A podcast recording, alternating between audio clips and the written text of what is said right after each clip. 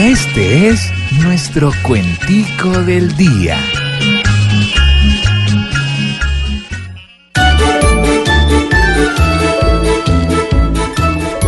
Qué situación tan ingrata con ese horrible fiscal. Todo va en torno a la plata porque a nivel nacional mucho ilustre de corbata se vende por un tamal.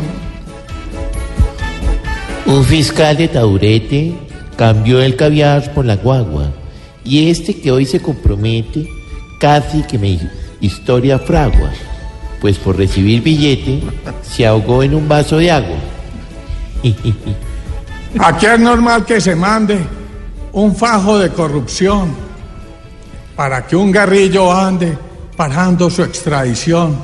Compraron dos peces grandes y eso aquí es traición. Le debería dar pena por lo que hizo, calculo.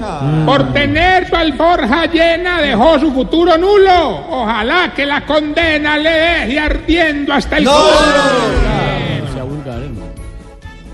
Si con gente así se pierde, que lo hayan cogido alegra. Pa' este fiscal recuerde que esto no se reintegra, pues por un montón de verdes hoy tiene su imagen negra.